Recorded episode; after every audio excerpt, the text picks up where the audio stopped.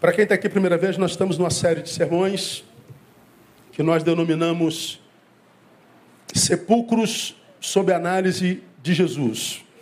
Pegamos Mateus capítulo 23 como, como base, e é um dos textos, acredito eu, mais duros da Bíblia Sagrada, pronunciados por Jesus de Nazaré, e esse texto mais duro da Bíblia Sagrada pronunciada por Jesus de Nazaré não foi contra pecadores, não foi contra prostitutas, não foi contra ladrão, não foi contra ateu. As palavras mais duras de Jesus foram direcionadas àqueles que se diziam representantes dele. As palavras mais duras de Jesus de Nazaré foram direcionadas àqueles que se diziam da religião dele.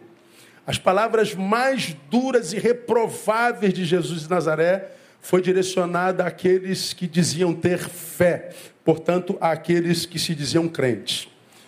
Capítulo 23 de Mateus é um capítulo grande, nós não lemos todos eles, estamos lendo por parte, mas pegamos por base o capítulo, o versículo 27 que diz assim: Ai de vós, escribas e fariseus hipócritas, pois que sois semelhantes aos sepulcros caiados que por fora realmente parecem formosos, mas interiormente estão cheios de ossos de mortos e de toda imundícia.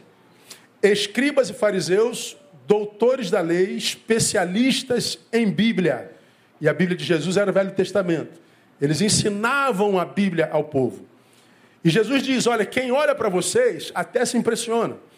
Quem olha para vocês até é tentado acreditar, porque olham de fora para dentro, mas eu que olho de dentro para fora, sei que vocês são uma farsa. Sei que vocês são de todos os mais hipócritas. E Jesus diz isso publicamente. Jesus diz isso de forma quase irada. Jesus diz isso de forma peremptória.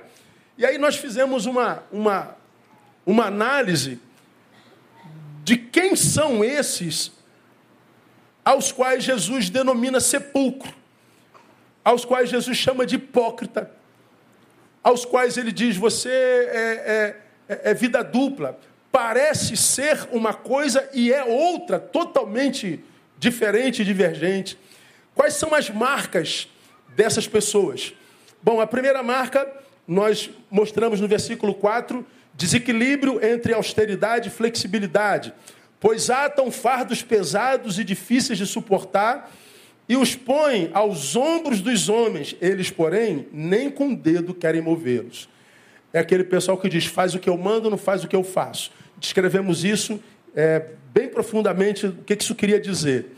No domingo passado, não passado não foi o culto down, no domingo anterior, mostramos a segunda marca, desequilíbrio com relação à motivação. Está no versículo 5. E fazem todas as obras a fim de serem vistos pelos homens, pois trazem largos filactérios e alargam as franjas das suas vestes. Então ele está dizendo: qual é a motivação do sepulcro? É ser visto. Não é mais nada. Falamos sobre isso detidamente.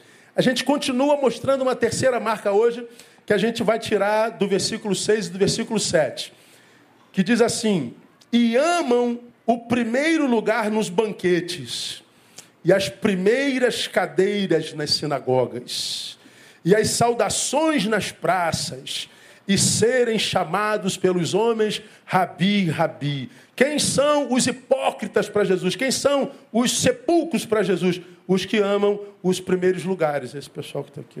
Ah, estou brincando, estou brincando, estou brincando. Na sinagoga. São os que gostam de fazer saudações nas praças, de serem chamados de mestre, mestre, rabi, rabi. Qual é a terceira marca do sepulcro do hipócrita? Desequilíbrio com relação à sua missão. Você pergunta ao hipócrita sepulcro: qual é o teu alvo, irmão? Ele nunca te dirá, mas o alvo dele é ele mesmo. Tudo que ele faz, ele faz pensando em si. Tudo que ele planeja, planeja pensando em si. Colher alguma coisa para si. Qual a sua missão, irmão? Aparecer, ser visto, ascender. E é esse exatamente o problema para Jesus de Nazaré. A pergunta que a gente começa a nossa palavra dessa manhã é: existem pessoas assim hoje no mundo? Pessoas que gostam de aparecer? Sim ou não? Tem aqui alguém que gosta de aparecer demais? Não, ninguém, viu? Então, quem precisa ouvir esse sermão não veio, né? Pergunta para quem está do seu lado. Está mentindo, não está, irmão? Fala a verdade, irmão. Está mentindo, tá, irmão?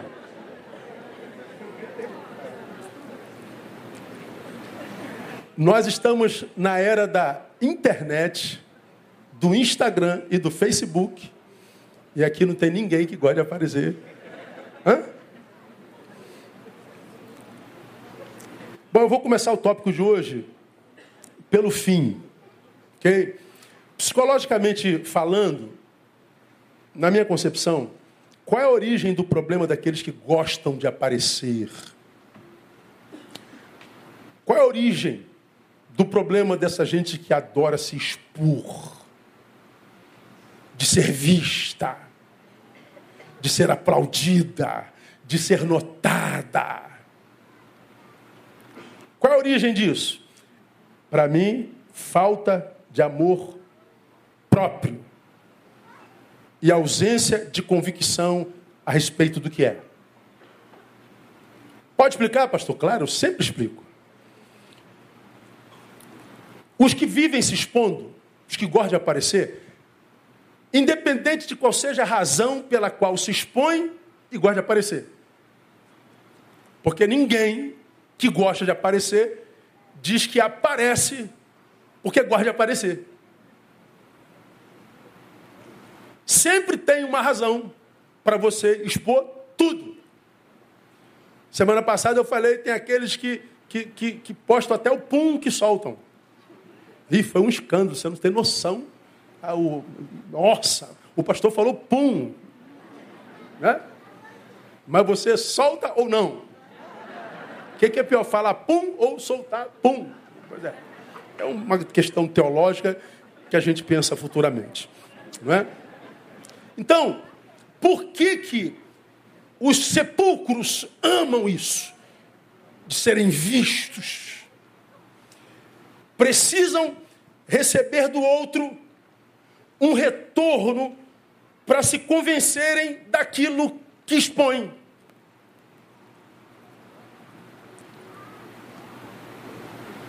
Você vai lá e posta a, a tua viagem para Belfor Roxo, Pimba.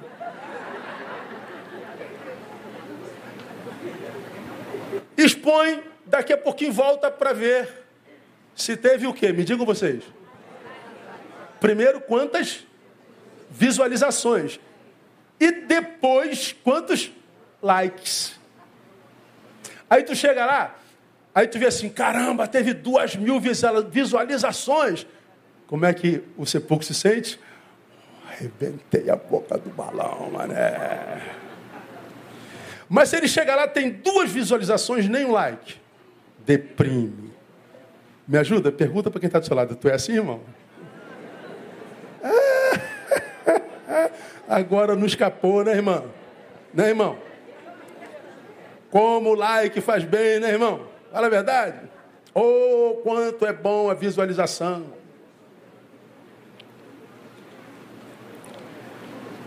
Nós vivemos no tempo de hiperexposição, exatamente como eram os fariseus. Só que lá eles não tinham como se expor tanto, então eles usavam de outros recursos. Então, quando nós temos essa necessidade crônica de exposição, eu vou dizer mais, uma necessidade patológica. Uma coisa é você postar sua foto de vez em quando, isso não é pecado, isso não, tem nada a ver. E primeiro que o Instagram é teu, a vida é tua, você faz o que você quiser com ela. Então cala a boca, pastor Neu.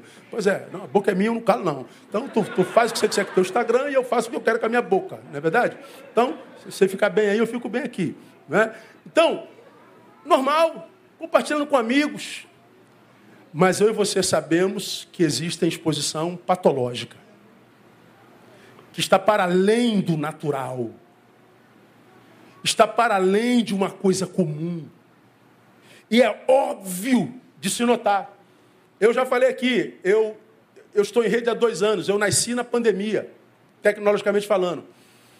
E eu tenho muitos amigos Brasil afora que eu sigo, mas grande parte deles estão todos silenciados, porque eu não aguento olhar para a cara de tanta exposição.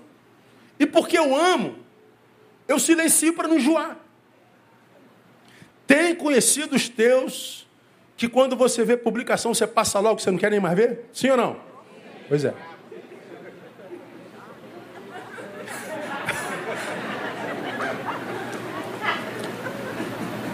Você viu que é fulana? Ih, nem vê. Passa batido. Mas pode ser uma coisa importante. Não, isso aqui não é não. Isso aqui é toda hora, está aqui. É só bobagem mesmo. Vai subindo. E a gente que a gente ama. Só que é tanta exposição que o rosto enjoa. Então isto está para além do natural. Então expõe o seu sucesso, que às vezes não é tão assim, né? Então ele ganhava mil reais por mês, agora está ganhando dez. Só que ele publica como quem está ganhando cinquenta. Aí, por que, que publica tanto? Porque ele precisa que você, de alguma forma, sinta inveja dele. Que você diga, pô, fulano está arrebentando, Beltrano está arrebentando. E esse seu retorno de admiração, do pretenso sucesso, é o que alimenta o que ele é. Que na verdade só alimenta o quê? O ego. É aquele pessoal que vive arrotando sabedoria. Faz uma publicação sobre teologia, ele comenta. Faz uma publicação sobre economia, comenta também. Faz uma publicação sobre neurociência, está lá ele comentando. Faz uma publicação sobre a teoria das cordas, comenta também. Faz uma publicação sobre maternidade, lá está ele comentando.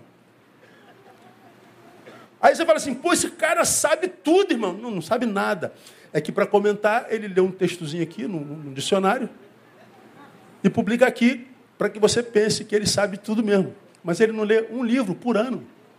É uma farsa. E sempre tem alguém que diz, pô, arrebentou, estou contigo, irmão. Concordo com você.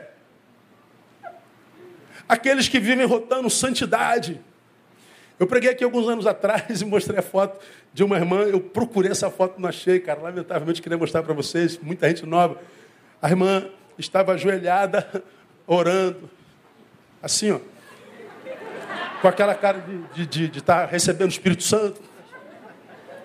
Só que alguém de lá fotografar ela, foto, a fotografou se fotografando. Então ela estava aqui, ó, consternada, não é? Contrita na sua oração pelo Espírito Santo. Aí fotografou para publicar o quanto ela é contrita orando. Aí alguém a fotografou, se fotografando e publicou. Aí deu ruim para ela, irmão. Viram que a santidade dela é para enganar você, para ter o teu like, para ter o teu aplauso. Por quê? Porque ela precisa da tua opinião positiva para que ela se convença de ser o que publica. Eu preciso que você dê like na minha publicação para que eu me convença que eu seja inteligente, que eu me convença que eu sou inserido, que eu me convença que eu tenho sucesso, que me convença que eu. Porque se você não fizer, a minha vida não tem sentido. Para mim, falta de amor próprio. Por que falta de amor próprio, irmão? Vamos para a Bíblia. Mateus 6,5, palavra do Senhor. Eu li esse texto no domingo passado. Falando aos escribas e fariseus. E diz: Quando orardes, não sejais como os hipócritas, os sepulcros caiados, pois gostam de orar em pé nas sinagogas e nas esquinas das ruas, para quê? Para serem vistos pelos homens. Eles gostam de serem vistos, ou seja, a tua opinião positiva, a tua aceitação, o acolhimento do que eu vendo aí é fundamental para que eu me sinta vivo aqui. Aí vem a palavra mais grave de Jesus, que diz assim: Em verdade vos digo o quê? Que eles já receberam o seu galardão ou a sua recompensa. O que, que Jesus está dizendo? O que vocês querem, seus hipócritas? Ah, nós queremos que os homens nos admirem, nós queremos que os homens nos aplaudam, nós queremos que os homens digam que nós somos inteligentes, que nós somos santos, que nós somos bem-sucedidos. Nós queremos, Deus, que os homens reconheçam o nosso valor. Aí Jesus diz assim: ok, assim será, já receberam a vossa recompensa. Por que, que para mim é falta de amor próprio? Porque quem serve a um Deus generoso como o nosso, irmão, para quem serve um Deus galardoador como o nosso, escolher viver de forma a buscar glória humana, para mim é muita falta de amor próprio. Eu posso, como ser humano e você também, viver para buscar o teu aplauso, mas eu posso viver de forma a buscar o aplauso de Deus. E eu não digo aplauso como quem diz, pô, Neil, você arrebentou. Não, aprovação de Deus. Porque quando Jesus diz, vocês querem aparecer? Vocês querem ficar de pé? Vocês querem microfone? Vocês querem ascensão? Vocês querem primazia? Ok, está aí. Como quem diz, só não conta comigo para mais nada. Porque vocês serão aprovados pelos homens, mas reprovados por mim. Já receberam o vosso galardão, já receberam a vossa recompensa. Bom, é falta de amor próprio, por quê? Porque a recompensa que vem de Deus em Jesus é muito maior, melhor e verdadeira do que a recompensa que qualquer homem pode dar para cada um de nós. Então, quando eu escolho viver uma vida dúbia, dicotômica, mentirosa, parecer ser uma coisa e ser outra, viver essa desconexão, é, é dizer, Deus, é, me esquece. E Deus vai dizer: tá bom. Mas fique tranquilo, que você queria, você teve. Você tem muitos seguidores. Você tem um monte de bajuladores. Você tem um monte de gente que diz, cara, você arrebenta. Você tem um monte de gente que diz, pô, cara, parabéns. Mas lá no fundo, você sabe que não é tudo isso. Lá no fundo, irmãos, a gente sabe que nada do que a gente tem ou faz consegue descrever exatamente o que a gente é. O que a gente é antecede o que a gente faz. O que a gente é antecede o que a gente parece ser. O sepulcro reprovado por Jesus é esse que não consegue de maneira nenhuma viver para si. Ele não consegue é, encontrar alegria em si mesmo de ser quem é. Ele não consegue olhar para o espelho e sentir orgulho daquilo que de repente nem publicado foi. Ele precisa de aplauso. Ele precisa de like. Ele precisa de reconhecimento. Ele precisa perceber que gerou algum tipo de inveja. Então, servir um Deus generoso como o nosso e viver de forma a buscar glória humana é muita falta de amor próprio. Então, meu irmão, eu, eu diria para você assim, ó, ah, publica lá o que você precisa publicar, mas antes disso, tenta viver uma vida naquela área que não dá para fotografar, nem a ressonância magnética chega. Só Deus que sonda os corações Tenta viver uma vida lá que faça com que Deus olhe para você e consiga dizer: Poxa, tu és meu filho amado, eu tenho prazer em você. E por que, que é gostoso e bom falar isso, irmão? Porque a gente sabe que nós servimos a um Deus que conhece tudo que nós revelamos e o que nós não revelamos. Sim ou não, irmão? Não há nada oculto para Deus. E se nós tivéssemos consciência disso, nós nunca nos meteríamos na vida de ninguém quando o que dele foi revelado e a gente não gostou, porque todos nós temos algo que se revelado viraria, viraríamos, nos transformaria em alvos da pedra. Então, se eu sei que eu sirvo a um Deus, diferente daqueles que vivem pendurados nos umbrais, nos pescoços e tudo mais, mas um Deus que sabe o, o que o Neil é aqui em público e sabe o que, que Neil é no íntimo, lá dentro onde nem eu sondo. Como a oração que Davi fez, sonda-me, ó Deus, e vê se há em mim algum caminho mal. Davi está dizendo, Deus, a, a a, existem áreas em mim que para as quais eu não tenho acesso. Chamaríamos hoje de inconsciente. Eu não tenho acesso a isso, Deus, mas eu quero ser de tal forma um filho que te dá prazer, que eu te peço, sonda-me e vê se há em mim algum caminho mal. E se Deus sondar, ele vai achar um monte de caminho mal. E esses caminhos maus na vida de Davi foram revelados de forma terrível. Mas, mesmo tendo sido revelado esses podres ignóbeis de, de, de Davi, Deus continuou dizendo que Davi era o homem segundo o quê? Seu coração. Aí eu penso, meu Deus, pai. O cara faz uma oração dizendo: sonda-me. Entra com a tua sonda. Vai lá, Deus, nos recônditos da minha alma e do meu ser, onde eu não tenho acesso. Porque até lá, Deus, onde eu não tenho acesso, só o Senhor, eu quero que tu me ajudes a tirar o caminho mal. Olha o, o desejo de Davi. Davi depois mata o amigo, engravida sua mulher. tem uma filha estuprada, um filho estuprador, um filho que mata o irmão estuprador, estuprador um filho que ele toma o trono, um filho que, de quem ele toma o trono de novo, e um filho que é morto de novo. Outro filho morto.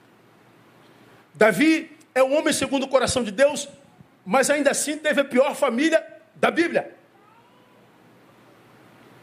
Como consequência dos seus pecados. Colheu o que plantou, mesmo sendo homem segundo o coração de Deus. Mas o que é lindo em Deus é que, a despeito dessa loucura toda vivida por Davi, Deus continua dizendo: esse homem ainda é o homem segundo o meu coração. Na nossa cabeça, que vemos nessa vida cartesiana, que não consegue discernir alho de bugalhos, nessa cultura dentro da qual nós estamos inseridos, da qual nós não conseguimos sair, de causa e efeito, de moralidades e imoralidade, a gente diz: esse safado tem que pagar, esse safado tem que. Esse safado, a gente mataria Davi hoje. Davi, na era da internet, não andaria na rua. Os crentes o matariam. Mas Deus olha para esse cara e diz: continua sendo o homem segundo o meu coração. Como já preguei aqui, qual é a graça disso tudo, irmão? É que o homem segundo o coração de Deus não é perfeito. Então dá para você ser homem segundo o coração de Deus também, amém ou não? Porque se tu compara as tuas posturas com a de Davi, me parece que provavelmente você seja bem melhor que Davi. Glória a Deus, irmão? Pois é. Então não há desculpa para que eu e você não nos esforcemos para que nós sejamos alguém segundo o coração de Deus. Uma vez que o homem segundo o coração de Deus não é perfeito. Quem é homem segundo o coração de Deus? É aquele que não usa suas imperfeições como desculpa para não continuar buscando perfeição. Ah, pastor, eu já, já fiz besteira, vou enfiar logo o pé na jaca. É porque você não é homem segundo o coração de Deus. Porque o homem segundo o coração de Deus, ele faz besteira. Não, vou me levantar e vou tentar de novo. Aí você cai de novo. Não, mas eu tenho um alvo, eu quero, Senhor, sonda-me, me ajuda a tirar essa porcaria daqui. Tu sabes o que, é que eu quero no íntimo. Mas no, no, no exterior, Deus está brabo para mim, não estou conseguindo. Mas eu vou continuar tentando. Bom, o homem segundo o coração de Deus não é perfeito.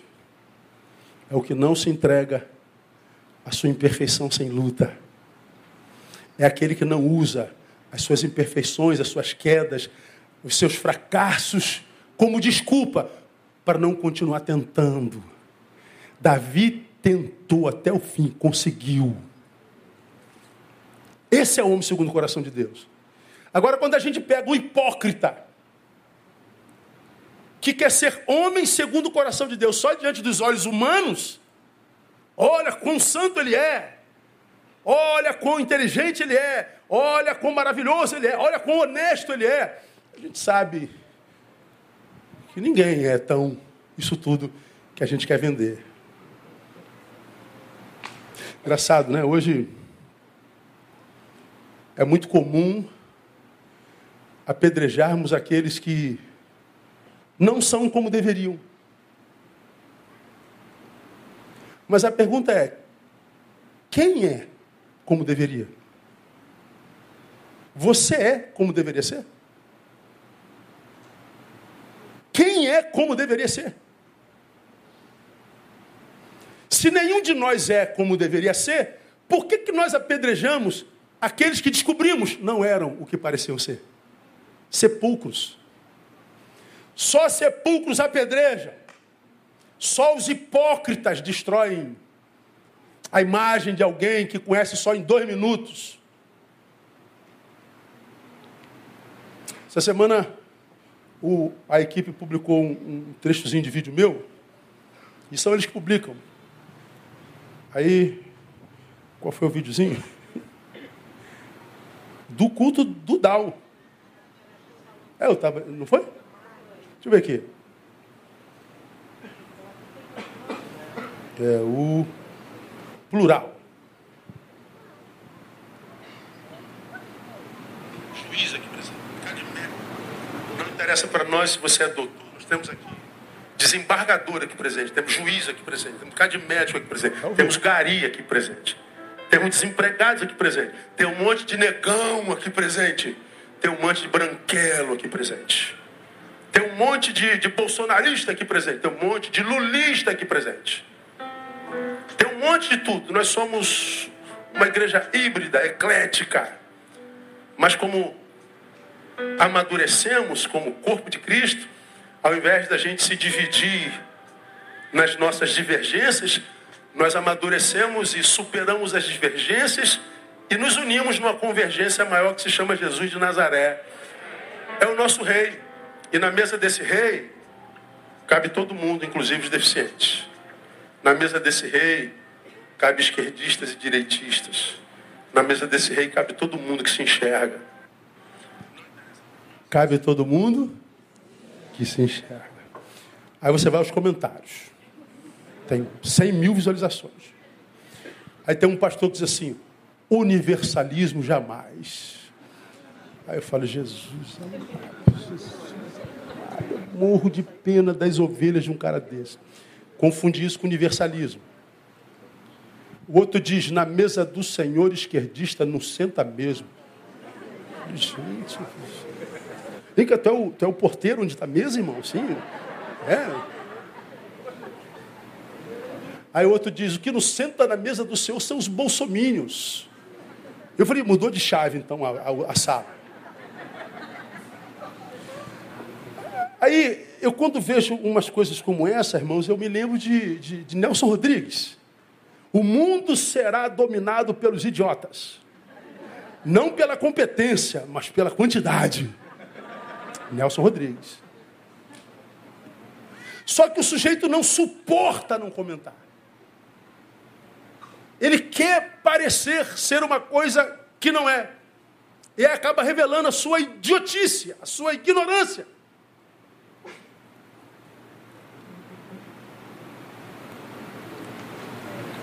Ser para a glória de Deus é muito mais fácil do que tentar ser aceitado por, aceito por todos os homens.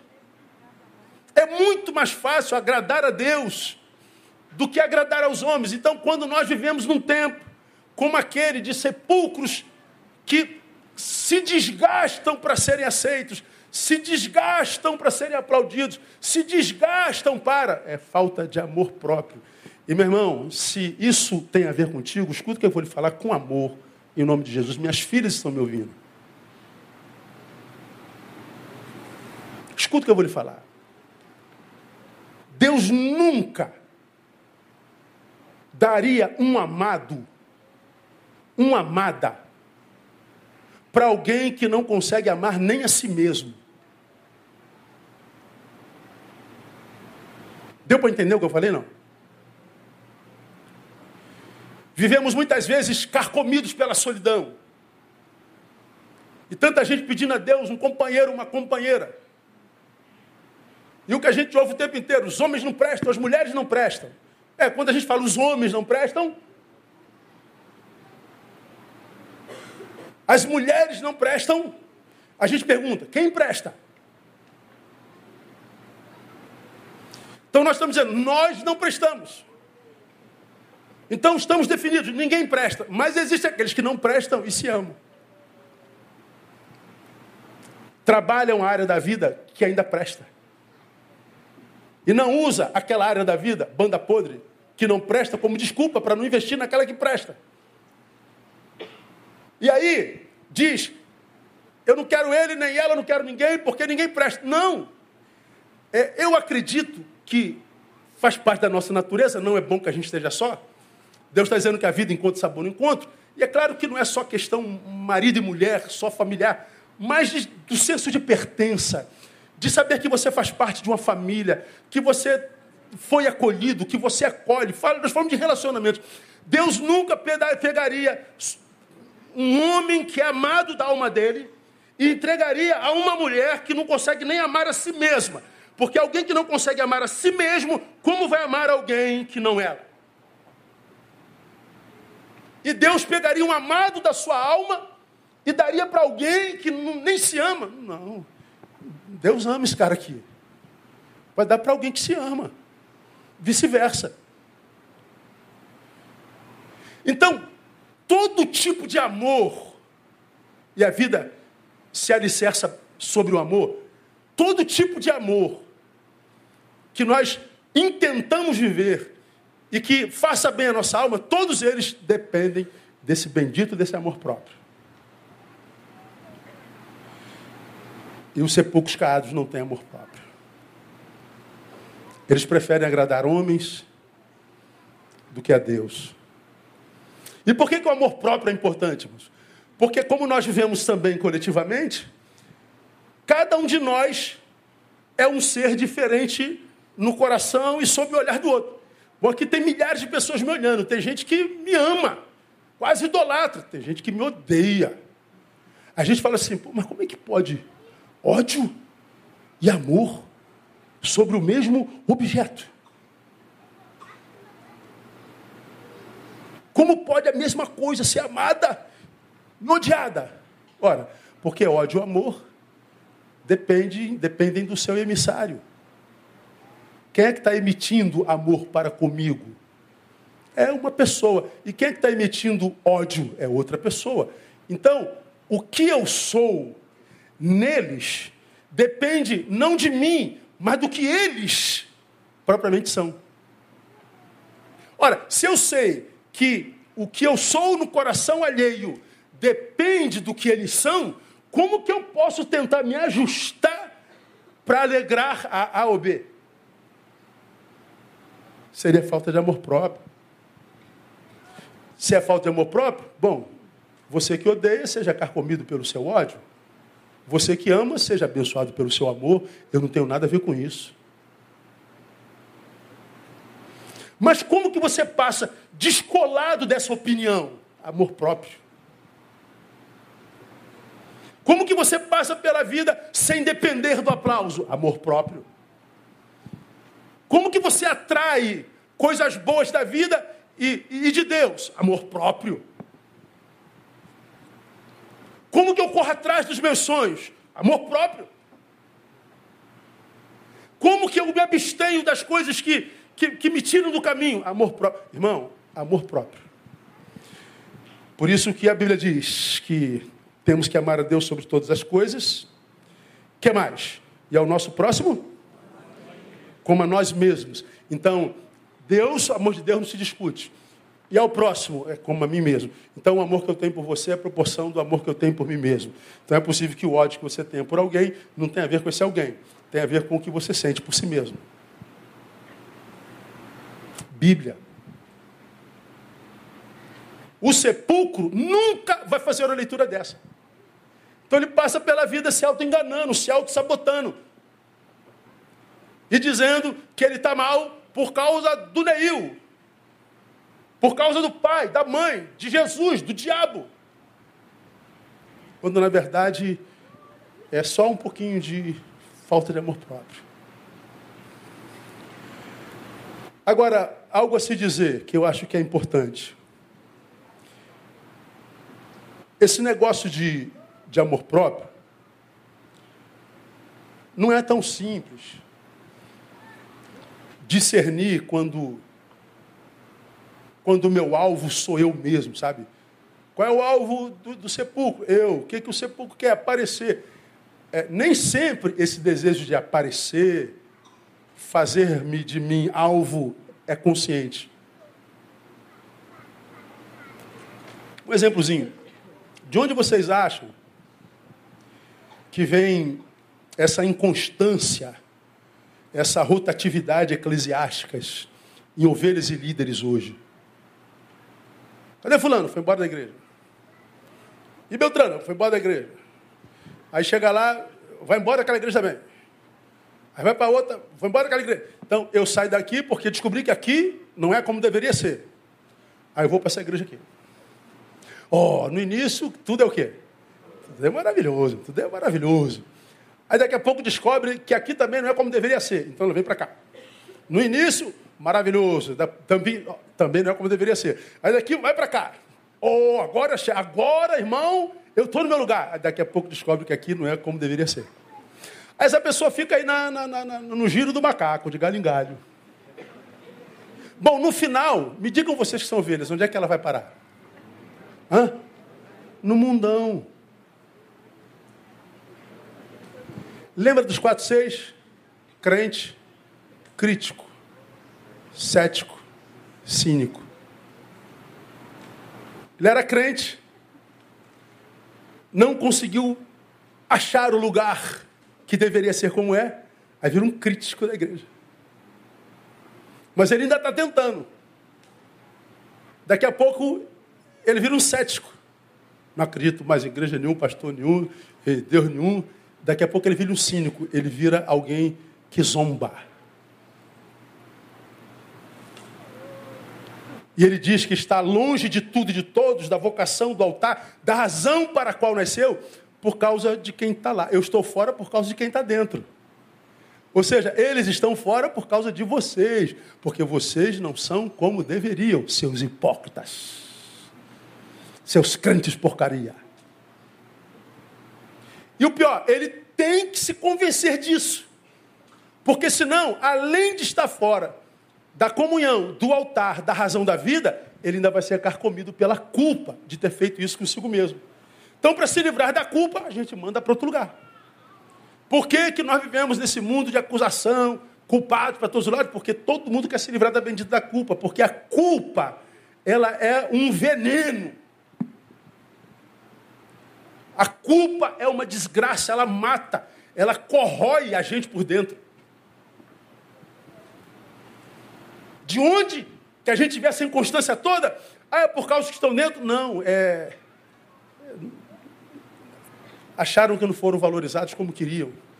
Gente, quanta gente daqui da nossa igreja foi embora porque queria ser pastor e descobriu que não dava para ser pastor.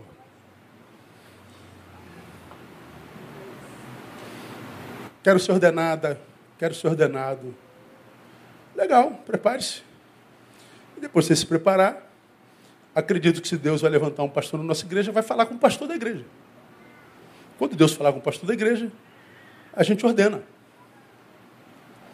Mas eu acredito que Deus não vai falar contigo que você é pastor sem falar comigo. Não haveria coerência em Deus. De onde vem esse apego e ambição por títulos? Títulos, né? títulos. É, a gente inventa títulos. A gente se mata por títulos. A gente quer promoção. Ah, trabalhador, obreiro. Ah, Diz aí, depois do obreiro. Não tem, tem uma. Aí, diácono, é, presbí, evangelista, presbítero, pastor, bispo, bispo primaz, apostólico. Tem rei agora, irmão. Depois vai ter Jesus 2, Có-Deus. Contei aqui e contei ontem lá no Encontro dos Pastores. Eu sou formado há 30 e, 34 anos, eu acho. Não, 32. Aí me encontrei com um amigo, fui pregar no, no, no congresso lá no Piauí, Cacau. Aí me encontro com um colega de turma. Vamos imaginar que o nome dele é João. Não é. Aí eu sou o preletor, ele estava como, como congressista.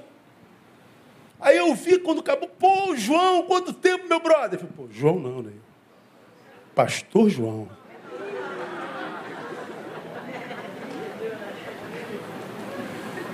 Eu não posso falar o que, que eu respondi. Mas respondi. Aí eu falei para ele assim, cara, como é que a gente adoece sem perceber, né? Eu falei assim, brother, eu te chamei de João, não te chamei de filho disso, filho daquilo.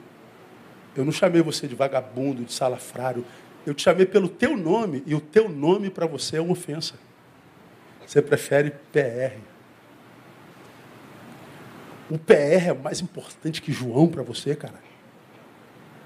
Não, não se trata disso, Neil. Oh, você está me chamando de Neil, irmão. Dá para entender o que eu estou falando? Títulos, reconhecimentos, oportunidades, microfones. O que, que é isso, gente? É o sepulcro com crise de identidade por falta de amor próprio. Essa necessidade bizarra de compartilhar tudo, sobretudo seu sucesso. Eu quero eu para abençoar você. Não é não. É, é, esse papo de essas frases frequentes, né? Deus me disse, disse nada, irmão. Disse nada, Deus me disse, Deus te diz toda hora. Tu leu a Bíblia hoje? Não, então Deus te disse. Ou então ele diz: Eu tenho uma palavra de Deus para você. Deus mandou te dizer. Será que mandou mesmo? Você acha mesmo que mandou? Tempo todo que você ouve isso. Aí tu vai lá na publicação do Instagram, Deus mandou te dizer, tu nem me conhece, cara, tu nem sabe quem sou eu. Deus mandou você me dizer. Da onde tem essa necessidade de ser visto como um vaso, como canal, como aquele com quem Deus fala, com a voz? A, a, a ego ao extremo nesse negócio. E por causa disso, essa história de Deus me falar virou liturgia. Quem tem uma palavra de Deus aqui? Ó, nós acabamos de pregar a palavra. Aí vem, quem tem uma palavra de Deus? Aí levanta o Maikson. Eu tenho a palavra de Deus. Aí diz assim, ó, você irmão aí, de camisa vermelha. Aí Deus mandou você parar de. Aí fala uma besteira dessa. O cara morre de, de vergonha e some. Bom, tem uma palavra para ele, Maikson, da camisa vermelha? Irmãozinho da camisa vermelha, posso falar com o irmão depois? Ó, oh, tem uma palavra de Deus para você. Isso não é liturgia de culto. Se a palavra é para uma pessoa, é aquela pessoa que tem que ouvir. E aí, os que têm sempre uma palavra de Deus acendem. Viram personalidades. E muitas vezes são tomados por soberbas, intocáveis e inacessíveis. Ou se locupletam dessa fama.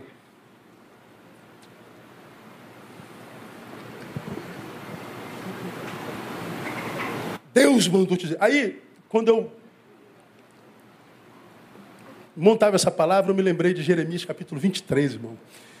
É outra palavra dura de Deus, através do profeta.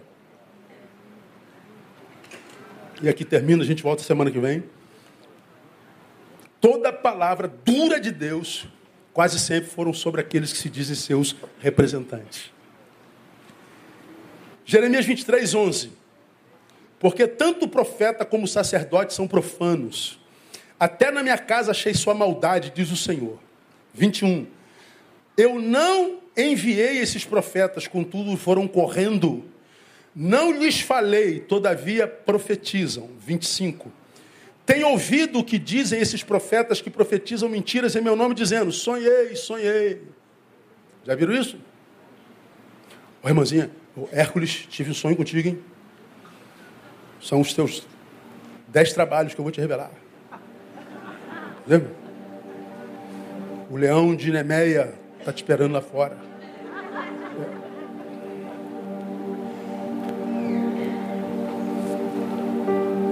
Sonham comigo o tempo inteiro. E a gente que teve um sonho comigo, quase sempre é desgraçado, né? Quando a gente quer contar um sonho para alguém, é desgraça. Ninguém sonha, pastor, eu tive um sonho e Deus mandou te dar 10 mil. Então tá aqui. Não tem, não. Tem não. Ó, pastor, sonhei que o senhor estava andando na moto, um caminhão passou em cima do senhor.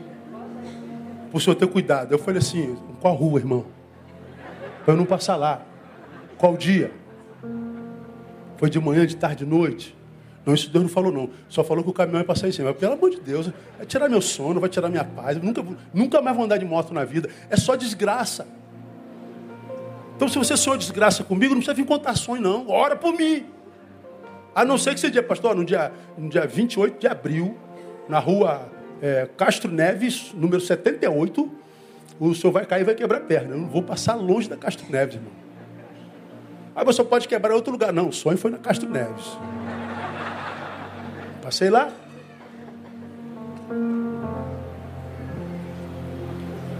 Sonhei, sonhei. 26. Até quando se achará isso no coração dos profetas que profetizam mentiras e o engano do próprio coração? Estou contra os profetas, diz o Senhor, que usam a própria língua e declaram um oráculo.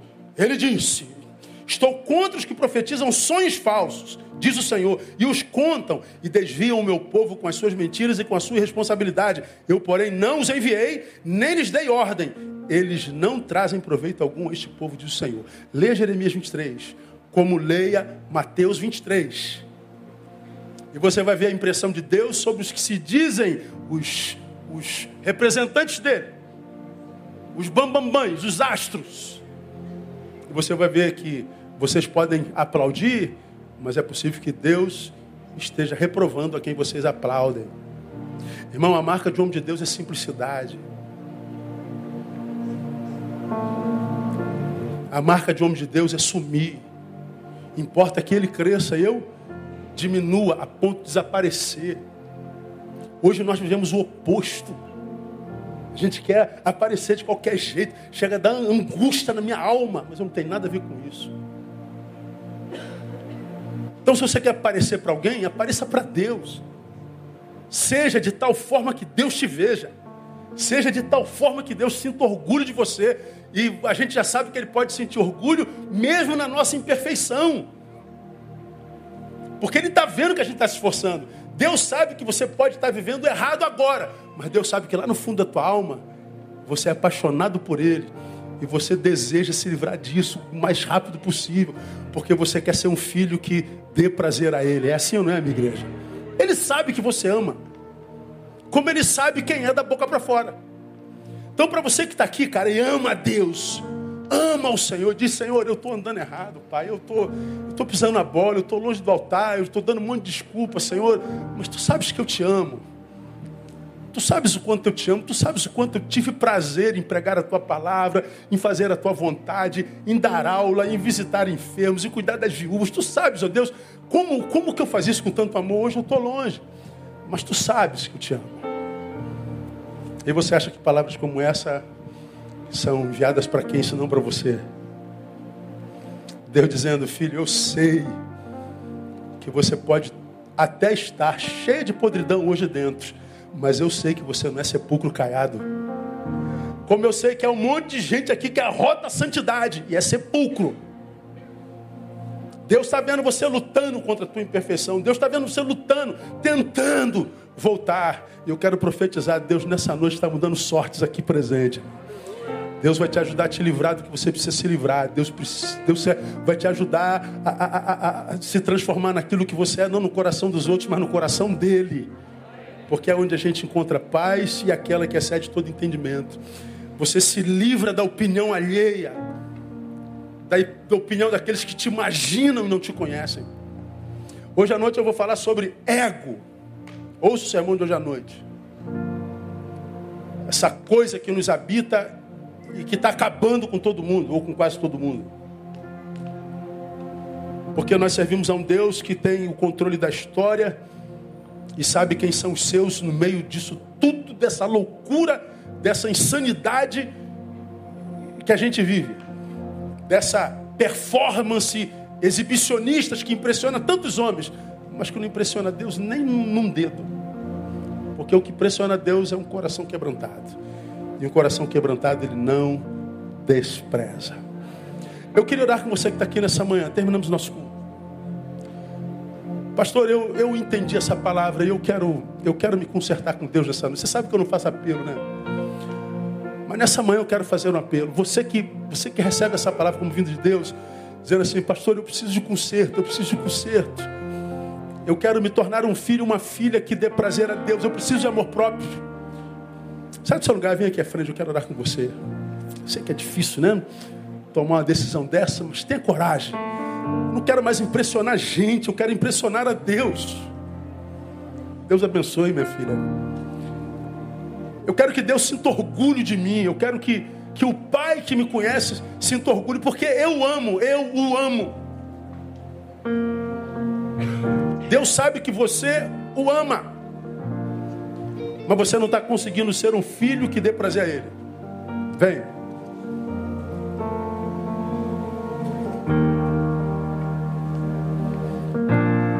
Vem. Vem.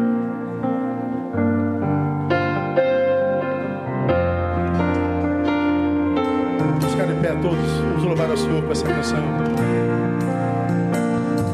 Você quer dar prazer a Deus, sai do seu lugar. Você não quer mais impressionar homens. Você quer se livrar do, da opinião alheia. Você se reconhece dependente disso.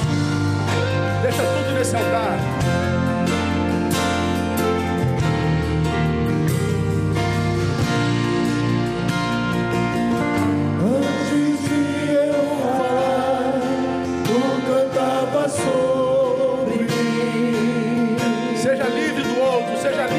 Não tinha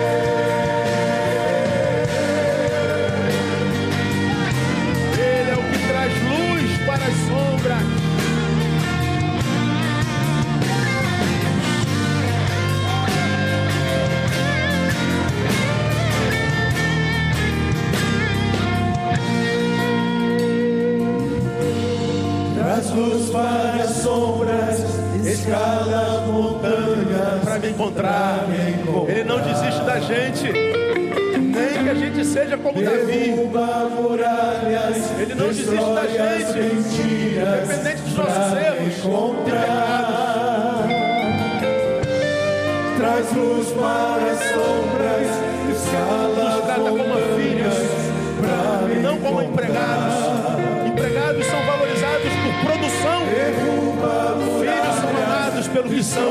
as mentiras para me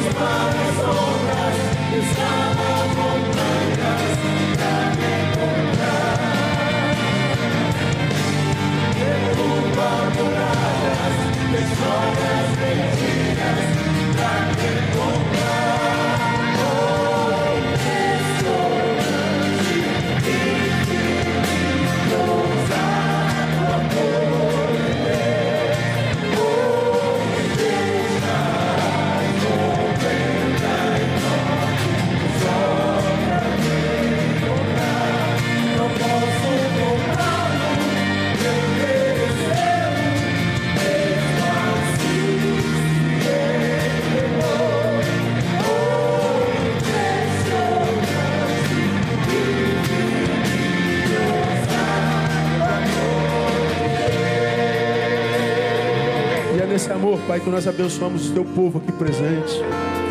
É confiado nesse amor restaurador, nesse amor que não desiste de nós, nesse amor que nos valoriza como filhos e não como empregados, nos valoriza pelo que somos e não pelo que produzimos. É nesse amor que nós abençoamos o teu povo aqui nessa manhã. É nesse amor, ó Deus, que nós cremos. É por esse amor que nós vivemos. É esse amor que queremos proclamar. É esse amor, ó Deus, que queremos que permeie as nossas relações. É esse amor do Senhor que nos ajuda a vivermos amor por nós mesmos, amor próprio.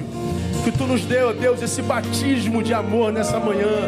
Que tu possas, ó Deus, livrar-nos do próximo para que nós possamos servi-lo sem dependência. Ajuda-nos, ó Deus, na nossa fraqueza. Muito obrigado por tua palavra tão clara, tão poderosa, que nos faz tanto bem, que nos faz pensar e ressignificar a nossa história. Nós te louvamos por ela e pedimos a tua bênção sobre o teu povo aqui nesse lugar. E nós o fazemos no nome de Jesus e pelo sangue do Cordeiro, que vive e reina para sempre. Amém e aleluia. O melhor aplauso que você puder dar a Ele. Deus abençoe vocês.